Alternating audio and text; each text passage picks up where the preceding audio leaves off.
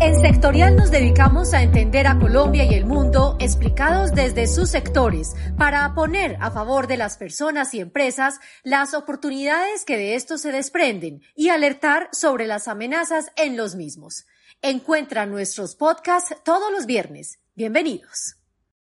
Uno de los principales objetivos de las suscripciones de sectorial es explicar las tendencias, desafíos y oportunidades que presentarán a futuro los sectores. Estos elementos los comenzaremos a presentar en nuestros podcasts.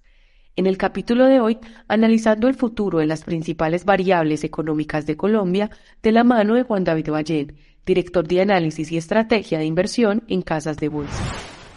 Colombia este 2022 va a cerrar con una de las mejores tasas de crecimiento a nivel económico alrededor del mundo. Estima el orden de un 7,6% para el cierre de año. Vemos unas apuestas importantes hacia el 2023 en sectores como el turismo, la parte de la agricultura, un frente desarrollado en elementos asociados a la industria. También vemos una dinámica interesante en segmentos que se puede ocurrir hacia el comercio con Venezuela. Juan, si uno tiene en cuenta todos estos elementos, ¿por qué se estima que el próximo año la dinámica económica no va a ser tan buena? Porque vamos a tener una desaceleración, algunos piensan una posible recesión, pero si hay esta serie de elementos positivos, ¿por qué se puede encontrar ese escenario hacia el próximo año?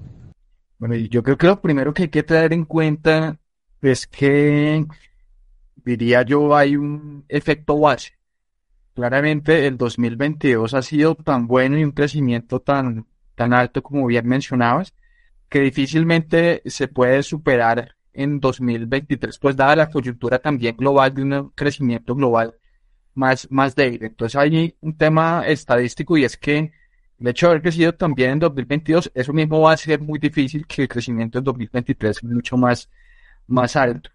Y si tenemos en cuenta pues todo este fenómeno inflacionario que, que se ha venido presentando y, también que ha llevado a que el Banco de la República suba la tasa de interés a un nivel que no veíamos desde los 90, un nivel de del 11% que posiblemente llegue a niveles del 12, 12,5%, quién sabe si un 13%, pues claramente termina golpeando mucho el consumo y la demanda de los hogares. Y tal vez como, como algunos conocen, vemos que el crecimiento de Colombia depende mucho precisamente de la demanda, de todo lo que consumimos dentro del país. Eh, y bajo ese tipo de escenarios, una inflación muy alta que hace que, que a uno no le rinda tanto la plata y que tenga ahora que sacrificar eh, en comprar X o Y o Y cosa.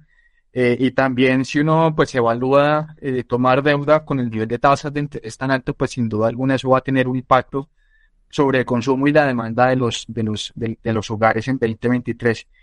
Y cerraría la respuesta con lo siguiente y es pues también todo este año se habló de, de recesión económica que se viene el año entrante y pues yo creo que eso, eso está cantado, eso, eso va a suceder porque pues eh, todo lo que he venido eh, comentando pues es un fenómeno también que, que se da en muchos países en el mundo y pues eso va a terminar afectando el crecimiento de nuestros socios comerciales. Entonces, si uno mira a Estados Unidos, pues también allá vienen subiendo tasas de interés, y se han visto afectados también pues en, parte por, por lo que viene sucediendo en, en, Europa, que Europa sí es como la región en que uno sabe que fijo, fijo va, va a entrar en recesión pues por la, la crisis energética y, la, y la, la guerra que se está viviendo en Ucrania.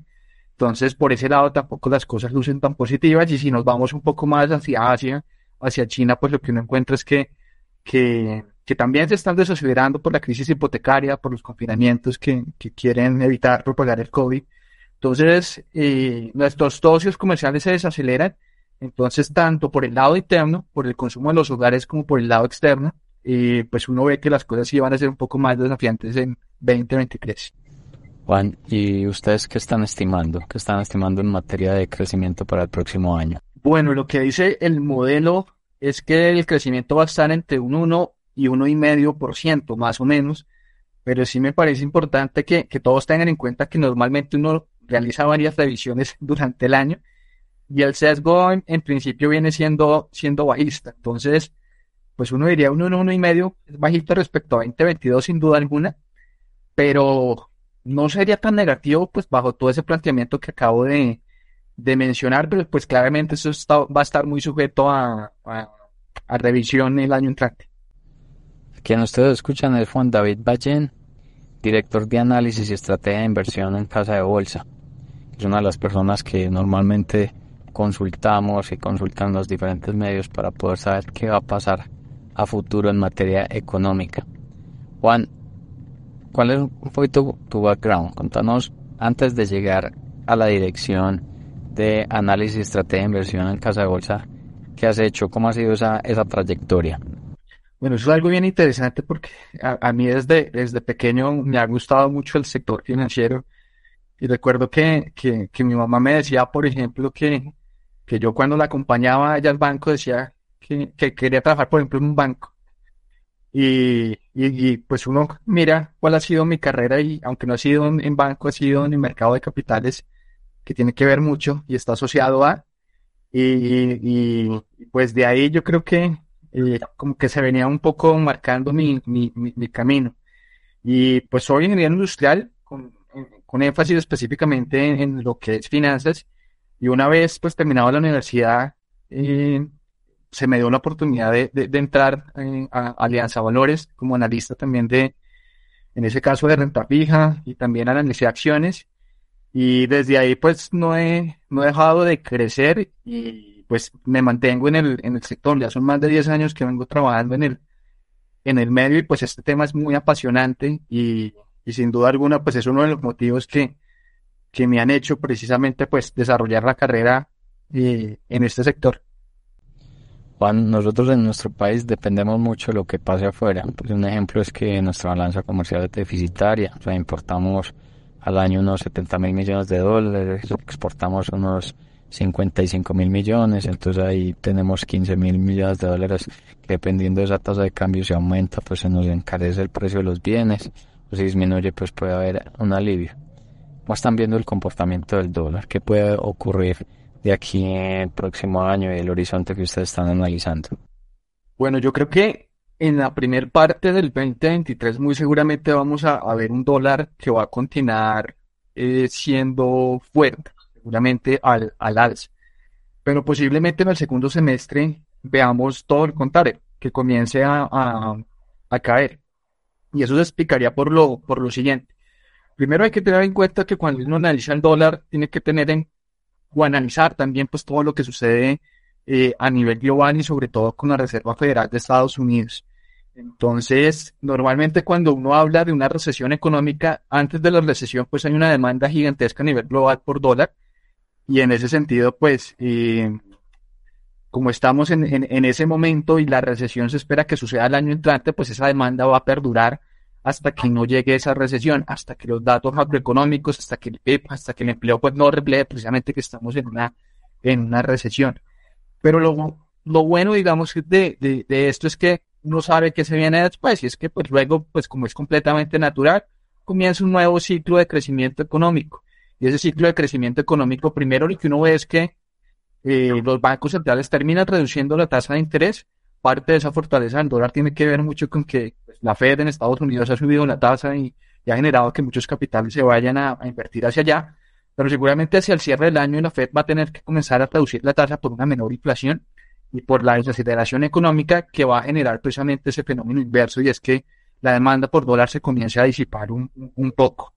Em, por el lado, me, diría yo, regional, hay algo bien interesante que ha venido sucediendo desde, desde el 2020, diría yo, y es que los precios de los commodities han estado muy altos hay, hay dos cosas que han venido sucediendo. Una, que esa relación inversa entre el precio del commodity y el dólar se, se perdió porque antes cuando subía el commodity caía la tasa de cambio, pero en esta ocasión no, no, no ha sucedido eso y eso pues tiene varios motivos.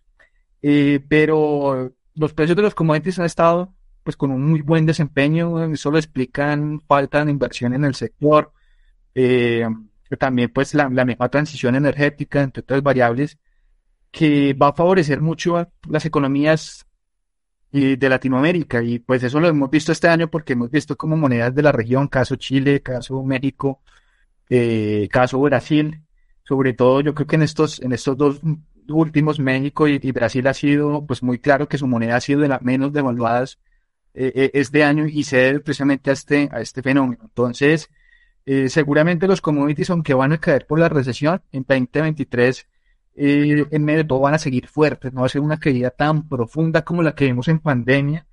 y pues eso va a favorecer mucho que, que en cierta medida, pues aquí el dólar y cuando inicie el nuevo ciclo económico, pues los commodities vuelvan a subir y el dólar también tienda, tienda a, a, descender.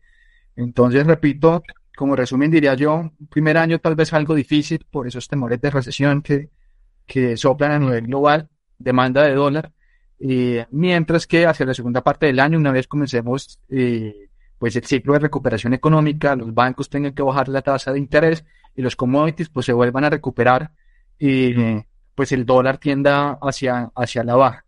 Un pequeño asterisco es que claramente pues el dólar aquí en Colombia, como en otros países, pues sin duda alguna también va a depender de, de la política macroeconómica eh, interna y es pues si el gobierno sigue dando mensajes de confianza y, de moderación mucho en su posición, pues eso puede llegar a permitir lo que estoy diciendo yo.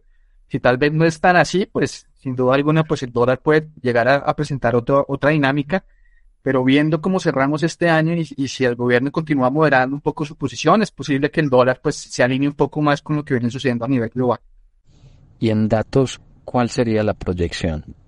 Bueno, volver a ver un dólar a 5.200 o 5.300 pesos, pues realmente no, no, no es nada alocado mencionarlo en ese momento de tensión, porque normalmente pues uno tiende a ver pánico en los inversionistas, eh, y movimientos de flujos muy grandes que pueda llegar a generar nuevamente que el dólar fácilmente se dispare a máximos históricos en el primer semestre del año.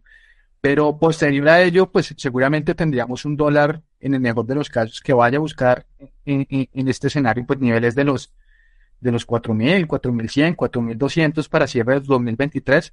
Entonces, eh, seguramente, pues, pueden llegar a presentar esos movimientos. Que todos tengan en cuenta que que el dólar no se mueve de manera lineal, hay momentos de calma, momentos de tensión, eh, de volatilidad, pero más o menos que se imaginen eso que estoy planteando un poco, primer semestre tal vez un poco más presionado hacia arriba y en la última parte del año buscando tal vez, tal vez niveles de 4.000, 4.200, cosas así.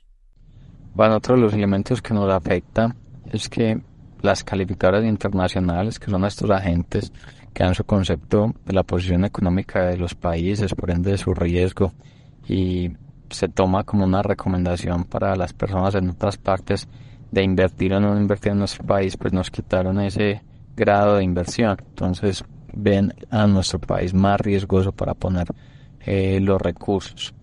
Ese grado de inversión lo perdimos en 2021, lo hemos recuperado en el 2011 y antes pues lo habíamos perdido por allá en la crisis del 98-99.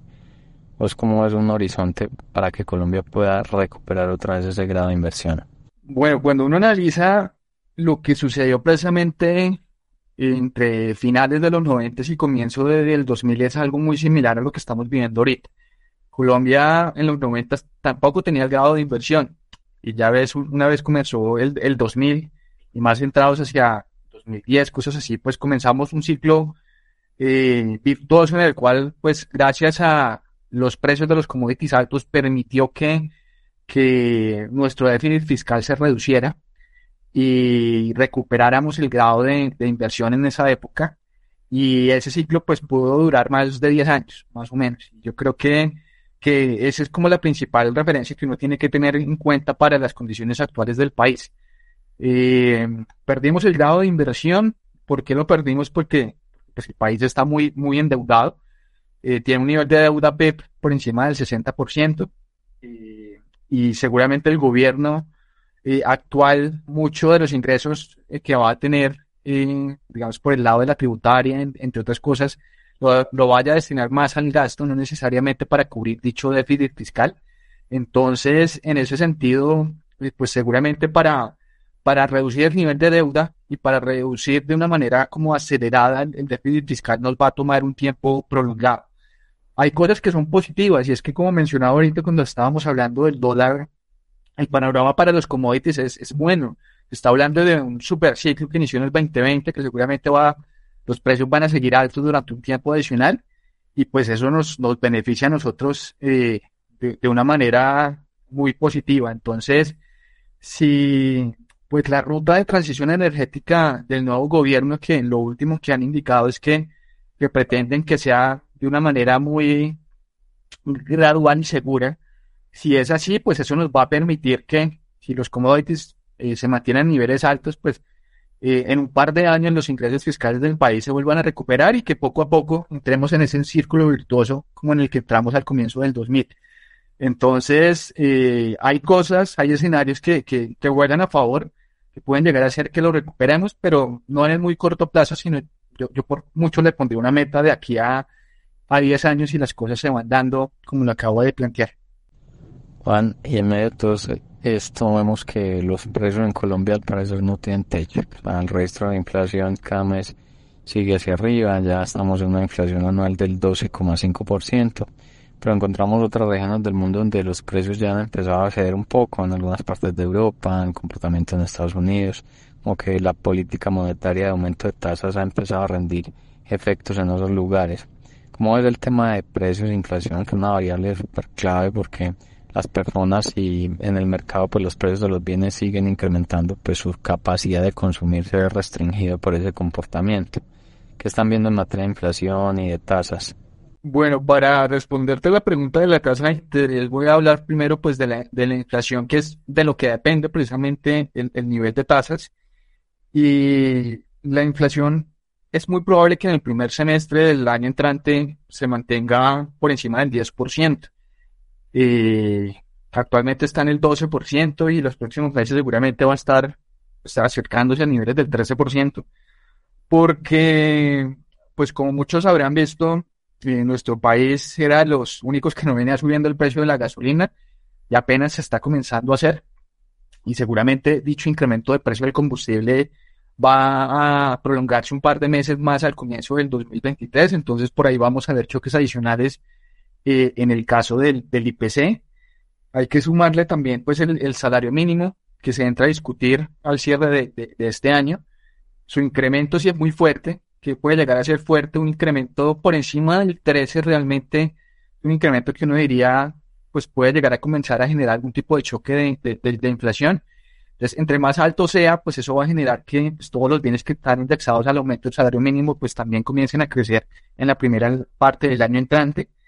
Sumémosle, pues todo el tema de bienes indexados. Los bienes indexados son los que dependen del cierre del año de la inflación actual. Y este año, pues cree uno que la inflación va a cerrar al 12-2%. Y en ese sentido, pues no esperaría que los arriendos el año entrante, la mayor parte del año, incrementen esa misma magnitud, 12,2%. Y por último, mencionaría dos, dos aspectos adicionales y es el tema de, pues, el impacto de la reforma tributaria con, con, eh, pues, eh, los impuestos a los bienes procesados, a los alimentos procesados. Y por último, el alza del dólar, que aunque ha venido cayendo recientemente, Igual un dólar por encima de los 4.500 pesos es un dólar muy alto que puede generar que, que el precio de los bienes importados al final termine generando una transmisión hacia el consumidor. Entonces todo eso nos hace ver que la inflación muy seguramente el primer semestre del año entrante va a seguir estando alta, alta es por encima del 10%. Eh, y si acaso lo único que uno puede llamar la atención y positivo es los alimentos. La, inflación va a depender mucho de los alimentos. Los alimentos a nivel global ya vienen cayendo en términos anuales pero esa transmisión en Colombia todavía no se ha visto primero y segundo si se llega a dar puede, puede que sea un poco inferior a lo que uno ve afuera. ¿Por qué? Por el dólar. El dólar ayuda a que se modere un poco ese, ese impacto y ese fenómeno. Entonces, eh, si la caída de los alimentos no es lo suficientemente profunda, pues, repito, la inflación primer semestre sigue alta. Pero hacia el cierre del año, por la recesión eh, que uno esperaría, termina afectando mucho el consumo de los, de los hogares. Eh, también por la debilidad del dólar que pueda llegar a suceder que estaba mencionando yo ahorita, pues puede favorecer que, que la inflación cierre a la baja en el 2023 y cerrar a la baja es, pues es un nivel que puede llegar a estar alrededor del 8%, que es un nivel pues claramente mucho más bajo del cierre del 2022. Y en ese sentido, pues el Banco de la República se va a mover en línea con, con, con la inflación. Entonces, si la inflación va a estar alta todo el primer semestre, pues ellos llegarán a un nivel de tasa de interés del 12 al 13%, y lo más importante es que seguramente, aunque uno vaya descendiendo la inflación, ellos no reducirían la tasa de interés tan rápido. Entonces mantendrían la tasa en un nivel elevado durante un tiempo largo, por alrededor de, no sé, nueve meses. y hacia el cierre del 2023 seguramente van a tener la posibilidad de comenzar a reducir la tasa de, de interés. Entonces es un nivel de tasa de interés muy alto, eh, un nivel pues, que no veíamos desde el comienzo de, de este siglo eh, y que hasta que uno no tenga la seguridad y la certeza de que la inflación va a caer fuertemente a ese nivel del 4 o 3% que es la meta del Banco de la República, ellos difícilmente van a poder reducir rápidamente esa tasa de, interés a pesar de que la economía esté relativamente floja. Entonces, en sí lo que estoy planteando es un escenario de, de esta inflación. Entonces, es un escenario de una economía que, que muestra indicios de debilidad, pero una inflación que seguramente durante la primera parte del año va a seguir siendo alta. Juan, y finalmente, entonces con todos estos elementos que nos has compartido, te agradecemos por todos estos aspectos que son claves para las decisiones que vienen en el próximo año, tanto las empresas a la hora de tomar una decisión de inversión, de crecimiento, de apalancamiento, eh, como las personas a la hora de consumir, a la hora de ahorrar.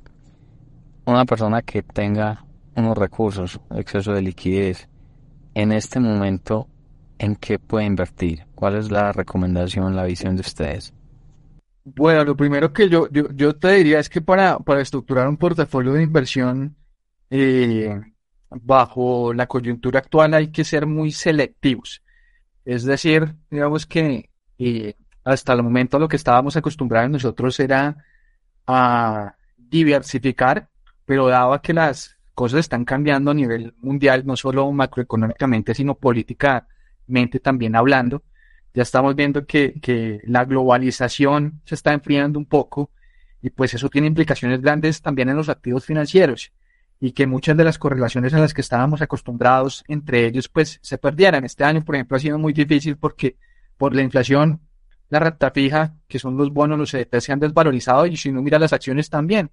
Entonces, no ha habido como como un refugio completamente claro y esas pérdidas de correlaciones es lo que ha permitido que esa diversificación a la que uno le estaba jugando pues no haya funcionado. Y seguramente esas condiciones macro globales van a, van a seguir en el tiempo y para que uno se pueda llegar a cubrir ante esos escenarios, pues hay que ser muy selectivos. Cuando hablo de selectivos es tener mucho cuidado y elegir muy bien los activos a los, a los que uno va, en los que uno va a invertir. Y en ese sentido, eh, y uniéndome un poco pues con el contexto económico, estábamos hablando de inflación, de inflación alta, de tasas de interés altas, pues desde el punto de vista del inversionista lo más apropiado ahorita es invertir en renta fija, en bonos en CDTs que estén indexados a la inflación, al IPC. Y, y, uno va a estar cubierto ahí de manera, de manera natural, entonces la inflación puede subir mucho, pero pues yo voy a recibir un interés cada vez más alto. Y también, pues las tasas que están ofreciendo los títulos de tasa fija, los que están denominados en tasa fija, es un nivel que no habíamos visto también hace mucho tiempo porque pues vamos muy, en línea con la tasa del Banco de la República y hay papeles, por ejemplo, que uno ya encuentra a un año por encima del 17%. Entonces, eh, ese incremento de las tasas ha sido por la inflación y como la inflación va a seguir alta, nosotros lo que sugerimos por el momento es que eh, si uno invierte en títulos en, tasa fija, en CDTs o bonos, pues lo haga a corta duración para que cuando venza posiblemente uno tenga la alternativa de invertir en una tasa más alta en el futuro. Y cuando ya uno tenga la claridad de que la inflación va a caer, tal vez hacia el segundo semestre del año, ahí sí uno puede comprar bonos o CDTs que estén en tasa fija, pero con una duración larga. Duración larga, pues de acuerdo al perfil de riesgo de un, no sé, dos, tres, cuatro, cinco, diez años, cosas así, para quedar invertido en unas tasas altas durante un tiempo mucho más prolongado. Eh, por el lado de las acciones, nosotros vemos que hay mucho valor en el mercado accionario en Colombia, los precios han sido demasiado castigados eh, y por el momento lo que creemos que lo más apropiado es invertir en sectores anticíclicos, es decir, que la economía va a estar floja el año entrante, lo mejor es buscar sectores como, como de servicios públicos, de energía, eh, pues que, que, tienen un flujo de caja mucho más, más estable, muchos de ellos están regulados, entonces puede llegar a ser un buen refugio para el año entrante. Eh, y en el caso del contexto internacional, me parece importante que todos tengan presente que, un portafolio ideal y óptimo siempre tiene exposición en activos en moneda local, pero también tiene una participación en activos extranjeros. Participación de acuerdo pues a la necesidad de uno. Y afuera realmente también hay muchas oportunidades. El mercado este año ha, caído fuertemente. Hay sectores tecnológicos, no sé, semiconductores, hay commodities, caso litio, caso eh, también eh, sectores como que tengan que ver con, con, energía nuclear que lucen muy interesantes para el año entrante. que uno puede estar comprando unos precios bajos y que si uno le juega a un eh, objetivo de inversión largo, un plazo de inversión largo, pues seguramente en el tiempo pueda llegar a, ver algo de, de, valor. Entonces, en ese sentido, hay opciones por donde uno lo mire, tanto por el lado de, de la renta fija, cubrirse la inflación, o pueden ser los mismos papeles en tasa fija. Y por el lado de acciones también lo hay, acciones realmente muchas con descuentos en Colombia. Y si quiere una exposición afuera, también en renta fija tasas en dólares muy altas y en varios sectores que lucen muy atractivos, el sector, no sé, commodities, energía, eh, sobre todo nuclear tal vez, y lo que es eh, eh, semiconductores por el lado tecnológico pueden llegar a lucir interesantes para, para el año entrante también. Hasta aquí el episodio de hoy del podcast sectorial. Si te ha gustado, gracias por compartirlo. Te esperamos en el próximo. Recuerda que todo nuestro contenido de inteligencia sectorial lo encuentras en www.sectorial.co.